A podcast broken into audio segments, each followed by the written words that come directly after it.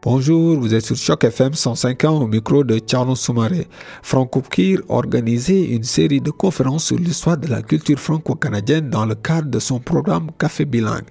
La première conférence porta sur l'histoire de la présence francophone en Ontario. Nous y étions et nos questions portaient sur l'intégration des membres de la LGBT dans la communauté francophone à Toronto. Nous les avons aussi posé la question est-ce que les organes de soutien de la communauté LGBT torontoise sont suffisamment soutenus par les instances gouvernementales et les bailleurs de fonds? Écoutez les réactions des personnes que nous avons rencontrées sur place. Et donc, euh, pour répondre à ta question, euh, il, faut, il, faut, la situer dans un contexte général.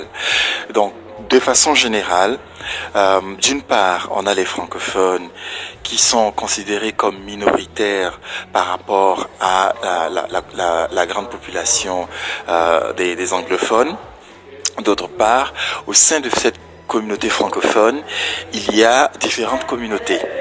Et les, personnes LGBT constituent une minorité dans cette communauté francophone qui de par elle-même est déjà minoritaire euh, en Ontario quand on quand on compare les euh, les services qui sont offerts dans les deux langues. Donc quand on parle des deux langues, des deux langues anglais et français, euh, on, on, on, ne se serait pas considéré minoritaire si cette intégration en tant que membre de la communauté francophone était plus facile pour nous. Mais elle ne l'est pas parce que justement au sein de cette communauté francophone là il y a encore beaucoup d'éducation à faire euh, de façon générale pour que les gens comprennent la réalité vécue par les personnes LGBT. Du coup, on devient minoritaire dans une communauté qui, de par elle-même, est considérée minoritaire. Euh, et euh, c'est intéressant parce que quand on regarde les, différents organismes francophones euh, de Toronto, toutes ces organisations euh, offrent des services qui répondent euh, de façon générale aux besoins des personnes francophones, euh, immigrantes euh, et même francophones du Canada. Mais euh, elles ne répondent pas aux besoins spécifiques des personnes LGBT. Et comme je l'avais dit un peu plus tôt, c'est parce que justement les gens, les francophones de la communauté ne connaissent pas les réalités et l'homophobie est encore très très très forte au sein de cette communauté-là. Du coup, euh, nous n'avons pas forcément des alliés. Euh, oui, il y a certaines, certaines organisations qui euh, essaient de comprendre et qui essaient d'offrir des services euh, aux personnes LGBT francophones, mais c'est pas gagné d'office, étant donné qu'elles ne connaissent pas les réalités qui sont vécues par ces personnes LGBT là. Quand je parle de réalité, euh, il y a la réalité sexuelle, il y a la réalité de l'identité de genre, il y a des besoins qui sont liés, par exemple, à la question de santé mentale et psychologique. Il y a aussi le fait que euh, a priori, euh, une personne LGBT, elle n'a pas forcément ses droits qui sont respectés, que ce soit au niveau de l'emploi ou au niveau du logement. Donc tout ça, ça, du coup, ça constitue, ça renforce en fait le statut de minorité que représente la communauté LGBT au sein de la communauté francophone en général de contraire, euh, Franco Queer, dont je suis euh, membre du conseil d'administration, est la seule organisation francophone qui représente les personnes LGBT francophones. Et donc, euh, on a différents programmes. Euh, on avait commencé à l'époque par euh, ce qu'on appelle le 5 à 7. Donc, c'était une rencontre sociale chaque troisième jeudi du mois. Et ça permettait de renforcer nos liens, de maintenir cette dynamique de personnes LGBT francophones et surtout de, de, créer aussi une plateforme où les personnes francophones qui sont âgées et qui se voient dans l'obligation de retourner dans le placard puissent se retrouver et socialiser.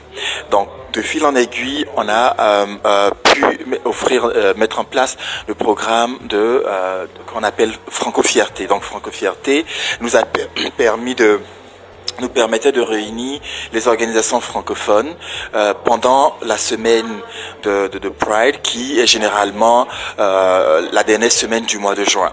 Et donc, euh, ça permettait à ces organisations-là justement de découvrir la communauté euh, LGBT en général, mais de voir aussi le contexte dans lequel les personnes LGBT évoluent dans cette dans cette communauté LGBT euh, en général. Et euh, on, on, continue avec cette activité Franco-Fierté euh, d'année en année, euh, dépendamment des financements qu'on reçoit. Il y a eu une année où on a reçu euh, quand même un, énorme financement qui nous a permis de d'avoir le village Franco-Fierté. Et donc dans ce village-là, il y avait différentes organisations qui étaient venues de, partout de l'Ontario et tout ça. Je crois qu'on en avait eu 32 euh, ou 33.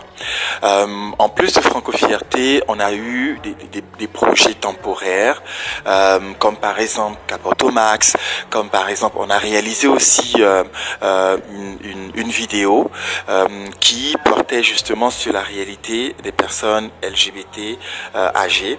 Et en ce moment, on a, grâce à un financement de, ministère de l'immigration.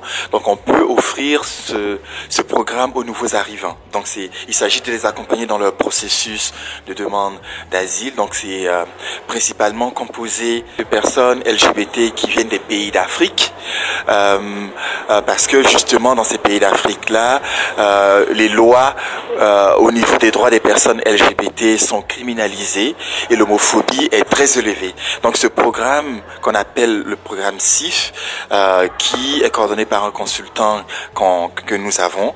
Donc permet à ces personnes d'être accompagnées et d'avoir un avocat, euh, de recevoir des services de counseling grâce au partenariat que nous avons développé avec d'autres organisations qui offrent ces services-là et donc euh, de les assister aussi le jour de leur audience et finalement euh, de pouvoir leur de pouvoir les aider à pouvoir obtenir de l'emploi euh, après qu'ils aient obtenu le statut de réfugié et leur permis de travail. Et donc c'est de, de, façon de façon euh, global. Euh, ce sont ces différents euh, programmes que, que nous offrons. On a aussi euh, Café Bilingue, donc qui permet à tous ces personnes de se retrouver, de socialiser et de, de, discuter aussi sur des thématiques bien euh, bien précises. Et donc euh, c'est grosso modo ce genre de, de, programme que nous offrons et parallèlement à ça des activités comme par exemple cette conférence euh, pour comprendre l'histoire des francophones en Ontario depuis depuis l'arrivée des premiers Français au Canada. Je pense que le, le premier défi euh, de la communauté LGBT francophone, c'est de trouver des services adaptés en français, qui répondent exactement à leurs besoins, euh, à leurs envies, qui les écoutent, euh, qui sachent exactement ce dont, euh, ce dont ils ont besoin, premièrement. Euh, deuxièmement, ce sont des activités. Euh, c'est ce que nous organisons à, à Franco Queer, notamment, des activités culturelles, des activités euh, un peu plus fun, euh, des activités euh, de rassemblement, etc. pour que les francophones de la communauté LGBT et des alliés euh, se retrouvent entre eux et puissent échanger et rencontrer du, du monde. Je pense que c'est vraiment important pour eux. Moi, je dirais, quand, quand je regarde l'expérience de la communauté LGBT francophone, par exemple à Toronto, euh, les défis, je pense que je parlerais plutôt des gains.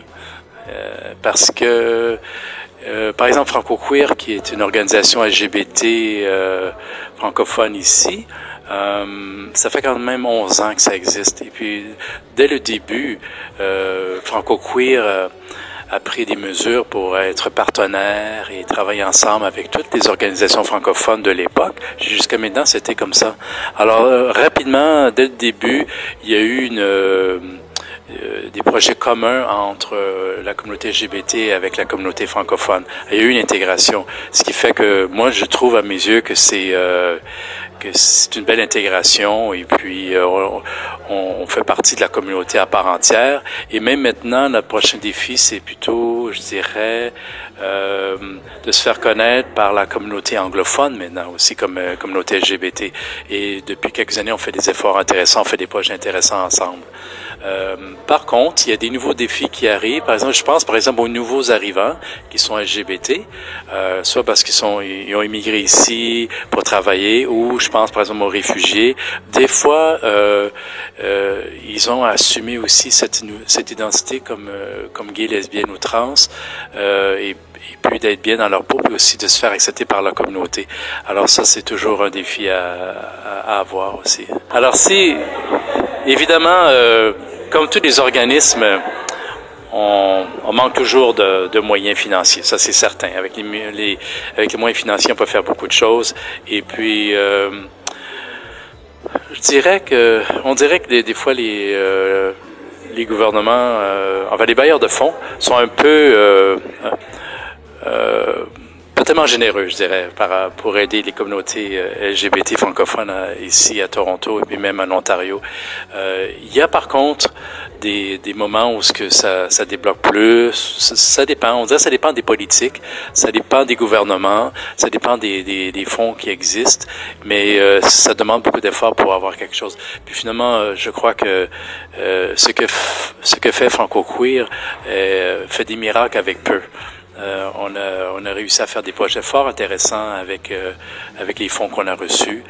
Et puis euh, actuellement, on a, des, on a espoir aussi d'agrandir nos services parce que on fait beaucoup de boulot pour peu et puis on a de la place pour, pour agrandir justement pour pouvoir être plus au service de la communauté. Fait qu'on espère toujours qu'il y aurait des fonds suffisants pour les années à venir.